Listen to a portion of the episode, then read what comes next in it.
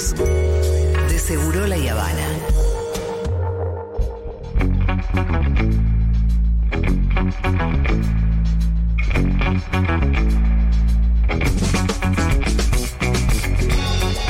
Muy bien, por fin llegó Ivancito Yagroski. ¿Cómo estás, querido? Bárbaro, súper. ¿Por qué no te creo? ¿Por qué siento un dejo de ironía en esa respuesta optimista? Bueno, porque es 2022 y estamos en la República Argentina. Esa es una respuesta posible.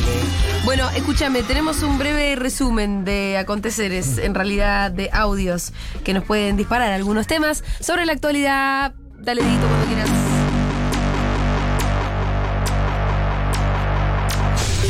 Darío Martínez es el secretario de Energía. No, la, la obra de gasoducto está a cargo de, de NARSA. Y la verdad que eso sigue funcionando en función de los plazos establecidos. Estamos avanzando. Pero ¿por qué renuncia Antonio. Pronsato, que era el titular de la unidad ejecutora? No, es un técnico, serán eh, diferencias internas, pero eso no va a retrasar, tiene que ver con el proceso del gasoducto. Te repito, es una obra importantísima y estratégica para la Argentina y no se va a demorar por modificar un- un- una persona que Mañana comienza junio. ¿Se van a aplicar los aumentos de las tarifas de luz y gas a partir de, de este mes que comienza mañana? Sí, ya arrancamos con la nueva resolución y lo importante también es definir que el gobierno y el presidente ha decidido poner un tope que ninguna tarifa puede evolucionar más que el salario y eso es importante. ¿Y la segmentación a partir de cuándo eh, esperan poder aplicarla?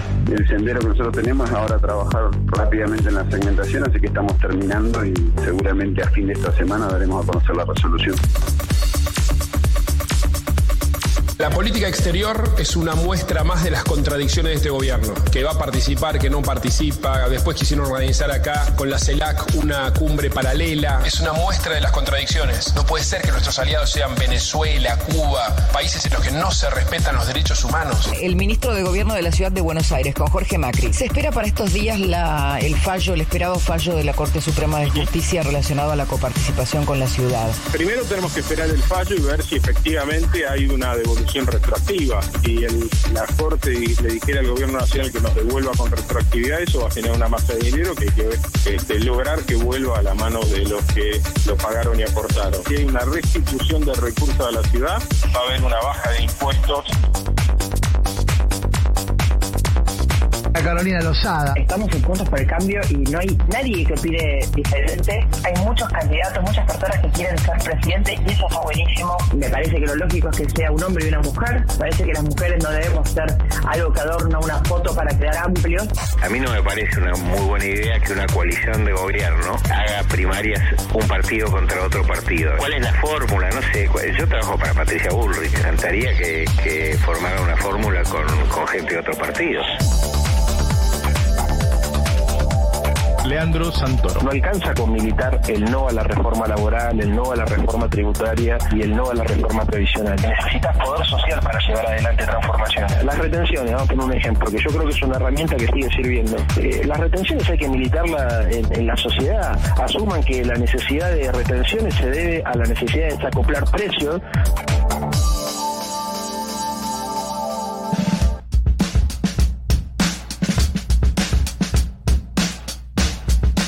Bueno, ahí escuchábamos varias cositas que me gustaría hablar con Iván. Eh, escuchábamos que finalizaba este resumen la voz de Leandro Santoro. ¿En qué anda, en qué anda Santoro?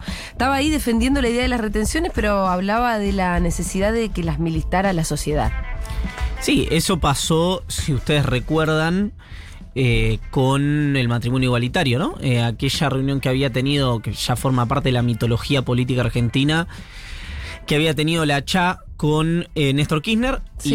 y, y otras organizaciones de la sociedad Que civil. Néstor dijo, milítela y yo la voy a y yo la saco. Mm. Y bueno, finalmente fue lo que pasó. Eh, ha pasado también en otras situaciones. Ocurre que eh, si hay una sola cosa en la que yo coincido con Gabriela Cerruti, Sí. esa es que eh, las derrotas te marcan. Que no es gratis ir y perder porque eso te, te saca seguridad, Sí. etcétera, etcétera, Vos etcétera. hablas No del estoy- 2008.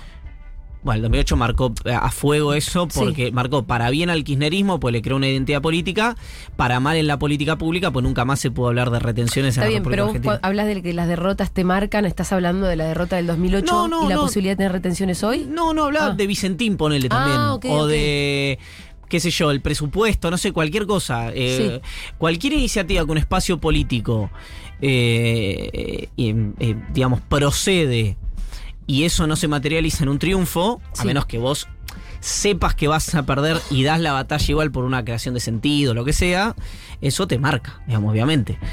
Pero pasa, no, no, no quiero ponerme como el expresidente, pero pasa, es muy parecido al fútbol en ese sentido. Mm, Es muy parecido al fútbol. Es decir, venís perdiendo, perdiendo, perdiendo, perdiendo. Bueno, cuando entran los jugadores a la cancha, el 5 que es un crack y no la pide tanto. Claro, El- pero si vos decís, bueno, venimos gobernando, perdiendo, perdiendo, ¿para qué seguir gobernando? Digamos, también. Uno, no, uno no gobierna para, eh, para No, bueno, darse sí. por vencido los últimos dos años o, o año y medio que te queda para gobernar solamente porque te vienen saliendo mal algunas cosas. No, pero si para vos no abrir, reten- no abrir la discusión de retención es darse por vencido, eh, es un poco extremista eso, porque tenés una, un millón de cosas que los gobiernos hacen. Porque con esa lógica estás muy cerca de decir que que gobierne Macri. Sí, sí, pero está bien. Pero hoy gobernar tiene que ser bajar la inflación o, o desacop- y desacoplar los precios de los alimentos En- en de efecto. los precios internacionales. En efecto. Eh, o sea, tiene que ser prioridad uno de gobernar hoy acá Argentina. Completamente de acuerdo. Y sobre eso no se está haciendo nada. No, se hizo el fideicomiso que nunca se materializó Bueno. y empiezan las. No, bueno, está bien, pero si vos voy. hablas con los Albertitas, tienes tu culpa de Feletti. Y Feletti no es de Alberto, Feletti de Cristina. Está Entonces empiezan las discusiones. Y después la inflación. eh, a mí me llama la atención, digamos, y no está bien, esto no se plantea porque obviamente eh, son parte del mismo dispositivo político, pero con el beneficio colateral del salario en dólares más alto de América Latina, quiero ser enfático, y las jubilaciones más altas de América Latina, o sea, quiero hacer mucho énfasis en eso, nosotros nos volvimos a acostumbrar a cifras eh, de dos dígitos en inflación con el kirchnerismo. Entonces, a mí me llama la atención también que se plantea así tranquilamente que el kirchnerismo tiene la solución para la inflación en Argentina. Lo que pasa es que el kirchnerismo te dejó con 25 puntos de inflación, vino Macri y te la puso en 50. Y después Pero vino ¿quién la plantea tan tranquilamente que el, el kirchnerismo tiene la El solución? kirchnerismo. Ah, bueno, está bien. O sea, Y sí, acá ¿qué hay una discusión entre dos espacios políticos, que es el albertismo que eh, tuvo una gestión económica en estos años inclasificable para mí, porque lo, lo- lo- digamos, en, en muchos rubros, porque la pandemia te a mi juicio te distorsionó eso. Buena en algunas cosas, claramente mala en otras, digamos, ¿no? Eh, por ejemplo, en los diagnósticos de la economía real. Eh, y hay un espacio político que dice, ustedes hacen mal esto y nosotros lo podríamos hacer mejor. Bueno, lo que yo digo en eso es, primero, forma parte del terreno de la hipótesis y segundo, en lo que vos decís que lo podés hacer bien, en alguna tuviste éxito, que fue en el precio de los alimentos. Es decir, el precio de los alimentos durante los gobiernos kirchneristas era eh, mucho menor al aumento inflacionario. Eso es indiscutible, hay que ver la serie. La inflación no. Vos te acostumbraste a inflación alta durante los gobiernos, fundamentalmente los dos últimos gobiernos de Cristina.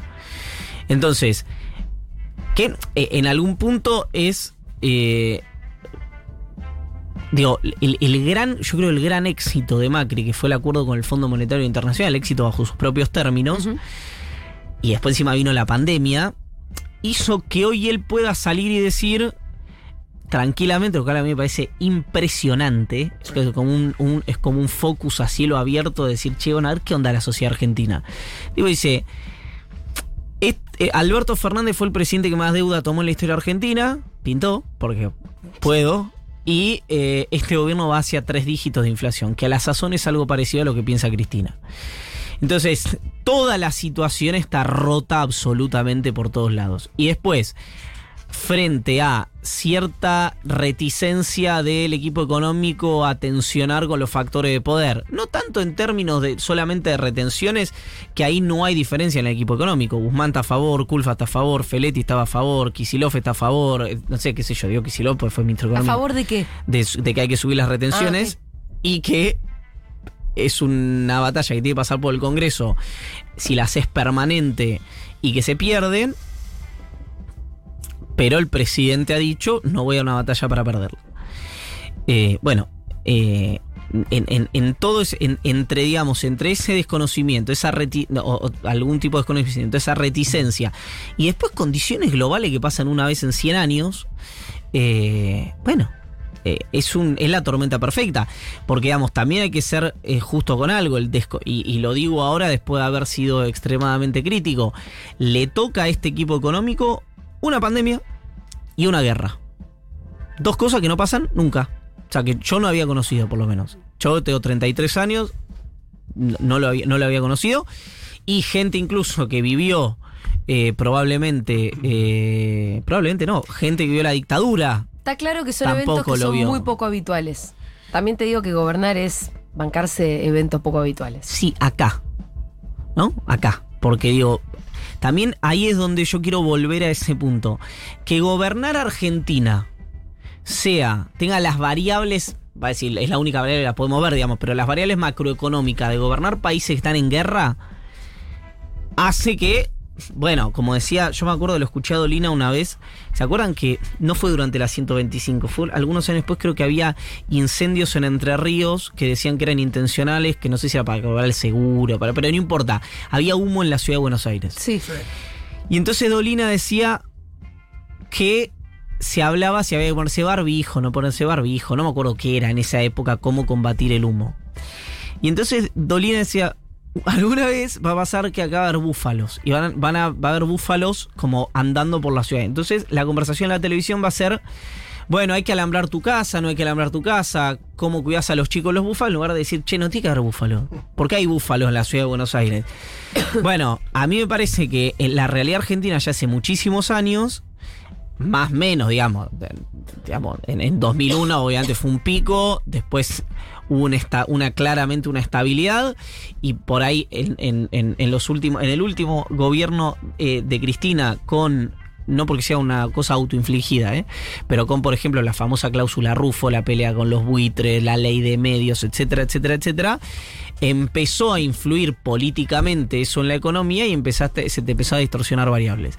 Y después, bueno, vino Macri que podría haber en- tomado 3, 4 mil millones de, dólares de deuda por año, haber corrido la agenda un poquito más a la derecha de la economía, eh, haber empezado a eh, acelerar nuevamente la creación de empleo privado, etcétera, etcétera, etcétera, y eligió sobreideologizarse, romper todo y hacerlo volar por el aire. Y después vino el gobierno de Alberto Fernández y tuvo una pandemia y una guerra. Y el acuerdo con el Fondo Monetario Internacional y con los bonistas privados. Bueno, vamos a... Esa es la cronología de Es hechos. perfecto, vamos a puntualizar un poco. Eso es lo que pasó. Vamos a puntualizar porque vos arrancas tu, ni- tu newsletter eh, hablando de em, la renuncia de un funcionario cuyo nombre, la verdad, yo no había leído nunca. Pero además también recién escuchábamos en el resumen eh, a Darío Martínez, secretario de Energía, hablando justamente de esta renuncia. Que entiendo que es una renuncia, a pesar de que es, es su nombre, yo no lo había escuchado nunca, bastante elocuente y pesada. Eh, era un tipo que era importante en relación al gasoducto Néstor Kirchner, que es importante en relación a todo esto que estamos hablando, que es Argentina y su posición en el mundo. Efectivamente. ¿Por Eh, qué an- renunció este chabón y por qué fue tan importante? Bueno, Antonio Pronsato, eh, ex funcionario de Julio de Vido durante los gobiernos kirchneristas, el funcionario en Energía Argentina, ex IEASA, ex ENARSA, que eh, más eh, se estaba cargando, digamos, el que más empujaba la construcción del gasoducto Néstor. Que el encargado, digamos, de- viste, cuando per- nunca es una persona la que hace una obra de esta magnitud, No. claro, pero como el encargado de eso. Y además, eh, ¿por qué es tan importante el gasoducto Néstor Kirchner? Bueno, es, es importante porque im- implica para la, para la Argentina, eh, primero, el aprovechamiento de la- del gas de vaca muerta, que tiene, que es finito, porque estamos en un proceso de energías renovables. Tiene más o menos, depende con quién hable, dice más o menos 30 años. Y que al principio son 3 mil millones de dólares por año en materia de exportación y puede llegar hasta te, te digo, los más optimistas, qué sé yo, te hablan de 20, 25, 30 mil millones por año en 10 años. Yo eso, digamos, eso forma parte del O terreno sea, del hay que construirlo rápido porque el gas en algún momento va a dejar de ser una energía utilizada en el mundo entero. Exactamente. Hay que explotarlo ahora. Exactamente. Y, y además hay que construirlo rápido porque Argentina rápido le poder- urgen, sí. la- digamos, necesita dólares. Eh, bueno, ¿Esto además exportaría gas? sí, claro. Sí, sí, a Brasil, por ejemplo. Mm. Eh, y te permitiría, además, eh, La- el autoabastecimiento. Bueno, uno supone que que, mm, que ese aprovechamiento, me entró algo en el ¿Te, ojo. te pica el ojo? No, me entró algo en el ojo, no sé qué. eh, tiene que ver con, con eso. Eh, pero perdón, volviendo a Pronsato, a esto, a esto iba. Aparentemente, porque él lo único que ha hecho con los medios es confirmarnos su renuncia durante el día de ayer, pero no se ha expresado demasiado en, la- en los motivos. Sí. Yo hablé con un amigo de él, una persona de. de- de- de- sí, un amigo de él, que, que también es eh, forma parte, hoy muy, muy, muy lejos del- de, la toma de decisiones, pero forma parte del frente de todos. Que lo que me decía es que tenía que ver con diferencias con la actual gestión. Esto es interesante porque no es una discusión como viene pasando entre albertistas y kirchneristas, masistas y albertistas, Sí. kirchneristas y eso, sino que es todo cámpora, digamos, todo kirchnerismo Es de lo que estamos es hablando. la interna de una internet. Claro, ya es discusiones que tienen que ver más con la gestión sí. que con la política. Pero adentro de del, del kirchnerismo. Sí, exactamente. Eh, en este marco es que, eh, digamos, yo no he escuchado la versión, quiero ser justo con esto, de la cámpora, si relativizan en energía las críticas eh, que, que yo les trasladé que, que- que me habían llegado, que había hecho internamente Pronsato, es decir, demoras, burocratización, falta de como de eficiencia en la ejecución de, de la firma de contrato, de la liberación de pagos, etcétera, etcétera, etcétera. Y se fue. Y se fue. Eh, acá también hay un tema, esto no es información, es análisis mío. Que debe pesar también en algunos sectores. No estoy diciendo que haya sido un factor de Pronsato, ni estoy diciendo que esto le pese a la cámpora. Estoy diciendo que me pesaría a mí si estuviera ahí, digamos, como Sí. para, para sacarlo de la, de la cabeza de cualquier otra persona, que es en, en el gobierno de Macri se persiguió deliberadamente a exfuncionarios por cosas que ni siquiera a 400 kilómetros podía, te podía aparentar que constituía un delito. La construcción de un gasoducto en el que tu primer herramienta es librarle 26.000 palos a Techint, bueno, hay que poner el gancho ahí, digamos, ¿no? Sí. Es decir, tu legal y técnica tiene que ser John Marshall Sí, sí, sí. para eh, que vos te sientas seguro que metes el, Y- eh, el gancho en Y por en más esto. que sea John Marshall, el macrismo también tuvo métodos realmente muy creativos en la persecución. No, no, de obviamente que sí. Aún siendo John Marshall te puede meter preso. Sí, si quiere Y esa es la variable- jurisprudencia. La variable, Iván, podría ser que es pro- hay muchos que ven que en dos años tal vez no gobierna el frente de todos. Exacto. Digo, esa, esa instancia más Eso está que- en mi cabeza, no estoy Claro. diciendo que haya no, estado. No, pero es muy razonable que, esté, que, que sea un- una variable Ma- perdón, más. máxime cuando Jorge Ferraresi dice, su ministro, digamos, ¿no? Estamos hablando de. Dice: cuando esto termine, algunos vamos a ir presos, otros van a ir a dar clases a universidades del exterior. ¿Eso contra quién lo lees? Eh, bueno, eh, ¿El para mí es presidente o el ministro de Economía? Para mí es muy difícil ambos. que no sea eh, apuntado a Martín Guzmán. Ahora, Ferraresi es, o, fue durante los últimos meses, un eh, albertista. Sí.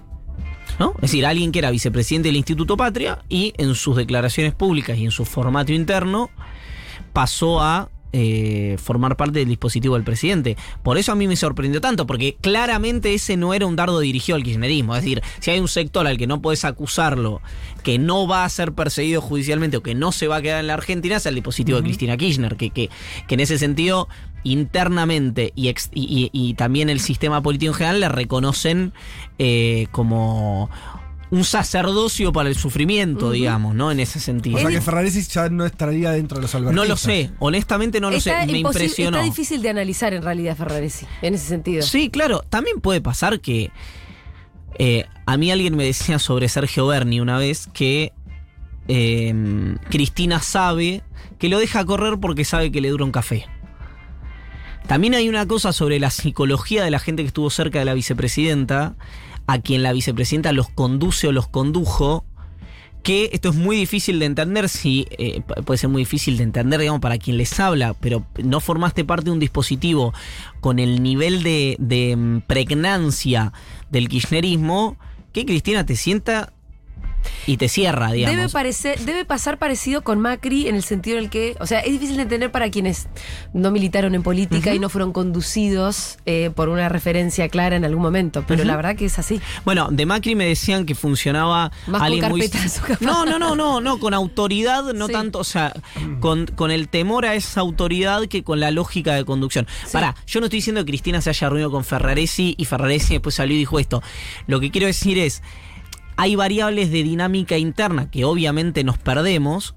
Que muchas veces impactan en los discursos públicos, eso quiero decir. Igual, Iván, en el caso de Ferrari, si vos pensás, durante muchos años fue muy, Muy cercano. a Cristina. Completamente. Claro, Solamente el Patri, imagínate. cuando entre que empezó a ser ministro se empezó a acercar a Alberto y las últimas semanas, ustedes lo vieron contando acá y vos en el newsletter además, empieza a ver como el, el alberti, incluso los albertistas diciendo, bueno, esto no estaría funcionando. Sí, bueno, Digo, pero es más o hace- menos esperable. Pero eso. hace dos semanas Ferraresi pidió un aplauso para el Mm. presidente en Sí, territorio sí. de la campo. Digo, es dinámico esto, es que, pero porque va a ser así Sí. hasta el último día, digamos. Me parece que el que espera que haya una hoja de ruta en términos políticos, acá hasta que termine el gobierno del Frente de Todos, o este gobierno del Frente de Todos, está esperando algo que no va a ocurrir. Em, unidad, unidad, unidad también es lo que como muchos piden y yo a veces cuando los veo en algunos actos me pregunto a quién se lo están pidiendo. O sea, los que, los que exigen la unidad, ¿a quién se la están pidiendo? Alberto y a Cristina. De hecho, vos preguntabas por. Santoro. Sí. Eh, creo que Santoro lo dijo eh, medio expresamente eso. Eh, el propio presidente volvió a hablar de unidad y de reencuentro con Cristina. Lo que pasa también es que eh, a veces yo no entiendo algunas, a- algunos movimientos porque va Juanchi Zabaleta, y- que es un lugarteniente de Alberto, se reúne con Cristina en el Senado. Alguien filtra esa información. ¿Fue el, ¿Fue el kirchnerismo o fue el propio Zabaleta? No lo sabemos. Se echan las culpas mutuamente, pero después sale la Roque a decir con la unidad no alcanza, con una mesa no alcanza. Entonces, está bien que con una mesa no alcanza, pero si todo el dispositivo del frente de todos, lo mínimo que está pidiendo para que haya armonía política, tal vez para ir hacia ese horizonte que quiere Es la mesa para arrancar. es como para arrancar. Bueno, ¿qué se, entonces, ¿qué está pasando? ¿Cuál es la búsqueda? Bueno, no lo sé, porque había, eh, había señales cruzadas de armonía o de cimientos de armonía. Sí, o de, o de señales de acercamiento. Exacto, y después fue la renuncia de Feletti y eh, estas últimas declaraciones en otro tono, en otro lenguaje que el que venía teniendo el ministro de Desarrollo de la Comunidad de la Provincia de Buenos Aires, pero en un tono que claramente no se condice con las últimas gestualidades que, ojo, ojo, tal vez forman parte a veces de lo arbitrario de las lecturas políticas, Sí. porque un ministro me decía a mí, me dice, sí, yo te veo y te escucho, pero te quiero decir algo, eh, no va por ahí. Decir, vos ves gestualidades y ves eh, cimientos de, de armonía que yo no veo Ajá. internamente. Y entonces, ¿qué? ¿Le dar a la Y- derecha a alguien y- que lo vive? Yo Sí. Eh, No, es que por ahí hay algunas reuniones que son, porque simplemente son, que vos las unís en un rompecabezas con tu cabeza y con la gana también de hacer una lectura de alguna manera, y te parece que en realidad son si- signos de algo que en realidad No, y además simplemente uno reuniones. tiene la... eh, Viste, no, no uno, no yo, digamos, pero cualquier persona que emite y performa opinión, bueno, tenés siempre la hipótesis que eh, Algo está cuánto pasando. de eso, no, cuánto de eso puede materializarse o puede ser un granito de arena en que algo se materialice. Entonces, también hay algo que es si el frente de todos, o si Alberto y Cristina, o si el kirchnerismo y el albertismo y el masismo no forman parte, no forman una mesa política porque quieren, bueno, probablemente lo hagan o lo tengan que hacer de manera impuesta porque se lo pide parte de su electorado. eh, o no lo hagan y eh, paguen el costo político de no hacerlo. O no lo hagan y no paguen ningún costo político. Digo, es tan eh, disfuncional el frente de todos y es una experiencia tan singular para el peronismo que no hay una hoja de ruta. O sea, yo lo que. Mira, te lo traduzco de otra manera. Hoy yo veo. mira, lo, lo que venimos hablando. Ahora, vos me preguntás a mí, ¿qué va a pasar? Y tengo un telón negro delante de los ojos. Porque una semana parece que hay armonía y que, y que con dos o tres gestualidades los dirigentes se entusiasman con un triunfo y una declaración fuera de, de- de los márgenes que, que- que se habían autoimpuesto parece que tira todo a foja cero y bueno, entonces... no, no, eh, no ves eso en- como en la semana a semana. Sí. Y creo que eh, lo que vos decís expresa lo que sentimos todos, lo que tratamos de decir la información, leyendo cosas. Ahora, hiciste ejercicio como que es re difícil, pero ale- alejar el lente y decir, a ver, en los últimos tres meses. Y no notás, por decir una, una- una- un tiempo, puede ser Sí, más sí, o menos. sí, sí. no notás como variables más estructurales. Tiro las, las que veo, creo ver yo. Por ejemplo, deterioro de la imagen de Alberto en general, por decir una. Alejamiento con distintas. van y vienen, pero al final, alejamiento del kirchnerismo del gobierno. Digo, como al final las cosas que vienen pasando. No sé si la semana pasada, pero los últimos meses te muestran ese derrotero. Y la inflación, que sí. la inercia, obviamente. Lo que pasa es que esos procesos tarda, o sea, pa- hasta que se materializó ese alejamiento, hasta que se materializó, no sé, el deterioro de la imagen del presidente y demás, pasó mucha agua bajo el puente. Entonces, si pasó, no sé, un año y medio de gobierno para que empiece la tensión o para que la tensión empiece a cristalizarse de una manera muy clara, bueno, probablemente pasen por lo menos seis, ocho meses o lo que sea, en caso de que ocurra para que esa tensión empiece a bajar. Es decir, no es que el deterioro tarda un año y medio y la recomposición tarda 15 días. A eso me refiero. Eh, ahora, vos me decís, mirá la... Y bueno, yo veo un, un- digamos, la agudización del conflicto y por lo que veo hace por lo menos un mes es de mínima el corrimiento del kirchnerismo de esa discusión pública. También porque había perdido efecto. Porque si vos puteás, puteás, puteás, pasa puteás y no nada. pasa nada, bueno... em, Lógico. Sí, pero a mí me, me hace acordar a, a la discusión de cuando, no sé, si ahora la inflación da 5, 4. Esto de que se desacelera, pero no es que cambió, no es que cambió el curso. Sigue siendo altísima. Sigue siendo alta y, eh, y no es que cambió la tendencia, sino que es menos in- intensa y ya. Pero eso va a pero chicos, eso va a pasar, digamos, con suerte este año va a haber 70 puntos de inflación. No, pero el margen No, de inflación él te lo decía como una comparación, como una decir, comparación. este, eso, lo que está diciendo Fito es que en definitiva como la tendencia sie- siempre es de que de resquebrajamiento. no cambia el rumbo. Ah, perdón, perdón, Como que vos decís, bueno, puede haber, perfecto. puede No, haber menos, menos intensidad, pero no es que se desacelera, pero no. No se está no arreglando. Está bien, pero eso, quiero insistir con lo que acabo de decir. Lo que tardó el, el Frente de Todos en, en resquebrajarse fue un año y medio. Digo, si ti- di- doy un- un- una cifra random, ¿no? Es decir, hasta las elecciones, si querés. Casi dos años. Bueno, la recomposición de eso no va a ser en 15 días. Claro, claro. Probablemente tarde la misma cantidad de tiempo. Si es que se va hacia esa dirección. Si es que se va hacia esa creo que dirección. te estamos discutiendo es esa tesis. Claro, Bueno, era Nosotros eso. estamos, eh, creo, como diciendo, che, por ahí no está yendo hacia la No, no, recomposición. lo, lo que digo con, está claro, pues eso es lo que está en disputa. Claro. Lo único que podemos ver del último mes es que hay menos declaraciones públicas. Fin. Eso es lo único. De parte de todos. Sí, de, de- declaraciones cruzadas, digamos. Es decir, ni el Cuervo Larroque dice que Alberto es uno, eh, o un, a- alguien que, que, bueno, lo que dijo el Cuervo Larroque, ni Salvo lo de Bernie, ¿no? ni Pero bueno. bueno, pero Bernie hizo Sí, un sí, átomo libre. claro. ¿Qué dijo Bernie? No, lo de Lo del te lo borracho. perdiste. Me lo perdí, yo estaba de vacaciones. No, pero no Dijo- sabía ¿Qué qué dijo. Bernie? Estaba el programa de Fantino y dijo, nosotros venimos del campo y cuando vamos a una jineteada y qué sé yo, la están todo pasando bien y viene un borrachín y empieza a hacer lío. ¿Y qué dice el locutor? Bueno, el que trajo al borracho que se lo lleve. Está hablando Alberto y estaba diciendo, la culpable de esto es Cristina. Que además es un universo... Sí, es verdad que, que, que Bernie, no sabes. No, no, ¿A no, quién no, no es no es parte de un dispositivo. No, hoy no, hoy na- Claro. no tiene terminal, digamos, por lo menos tiene terminal pública. Eh, o, o, perdón, reconocida. Pero además en ese caso le echó la- eh, habló tan, tan mal de Alberto como de Cristina. Exactamente. Eh, un poco peor de Alberto, ¿no? Sí, ese borracho. Pero igual el que lo trajo es el culpable. Pero, claro, pero eh, en- digo, en ese marco, yo lo único que veo distinto, quienes ustedes son algunas señales espasmódicas y obviamente sí menos. eh, menos eh, vigor en las declaraciones públicas. ¿Esto significa que es una tendencia? No. No tengo la menor idea. Pero no tengo. Porque aparte, yo creo que tampoco tienen la menor idea Alberto y Cristina de esto, que creo que es el mayor problema. Mm. No veo, por No lo que sé, por lo que hablo y por lo que escucho, no veo una estrategia en ninguno de los dos lugares. Es decir, no veo que la estrategia del kirchnerismo de, la confrontación, además de querer forzar los cambios de Alberto, tenga como un plan B. Decir, che, bueno, y si Alberto no fuerza los cambios, ¿qué hacemos? No hay plan B.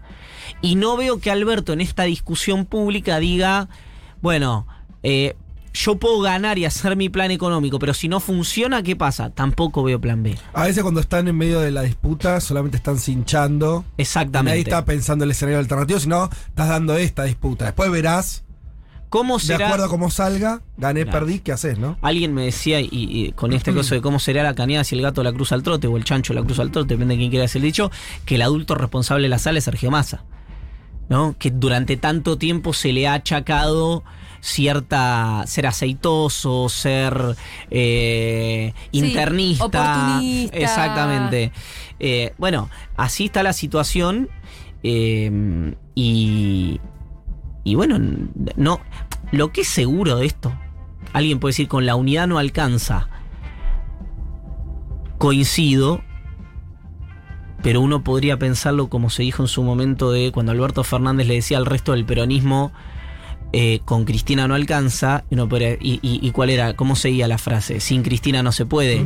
Bueno, la pregunta sería, ¿se puede? ¿Puede el Frente de Todos ganar sin unidad? ¿Puede ganar el Frente de Todos separado? A mí las matemáticas me ¿Cuál es dicen el que frente no. de todos separado? ¿Quién es el frente de todos? Bueno, hoy el frente de todos son los gobernadores, los sindicatos, los movimientos sociales, el dispositivo de Alberto, de Cristina y de Sergio Massa. Bueno, por eso te digo, vos si puede ganar el frente de todos si no está unido, bueno, deja de ser el frente de El todos. resultado sería deja de existir como tal. Exacto. con la unidad no alcanza, pero sin la unidad no se puede. Bueno, a mí me parece que, mm, que ese es un, un recorrido probable. Sé que hay mucha gente que piensa lo contrario, ¿eh? ¿Puedo, ¿Que, que hay que romper? No, no, que la sociedad no sigue dispositivos políticos, sino que eh, si suponiete, ¿no? Que se rompe el frente de todos, se va todo el dispositivo del kirchnerismo a un lugar, y en lugar de sacar 48 puntos, sacaría 40 porque se polarizaría. Y bueno, yo lo que digo acá soy muy bilardista. Es decir, si vos con una situación X perdiste, ganaste, y con la otra perdiste, en elecciones presidenciales, porque qué decimos siempre, no se pueden comparar elecciones de medio término con elecciones presidenciales. Eh, vos podés explicar un montón de cosas, un montón de cosas y probablemente sean ciertas, cualquiera de los que de los protagonistas.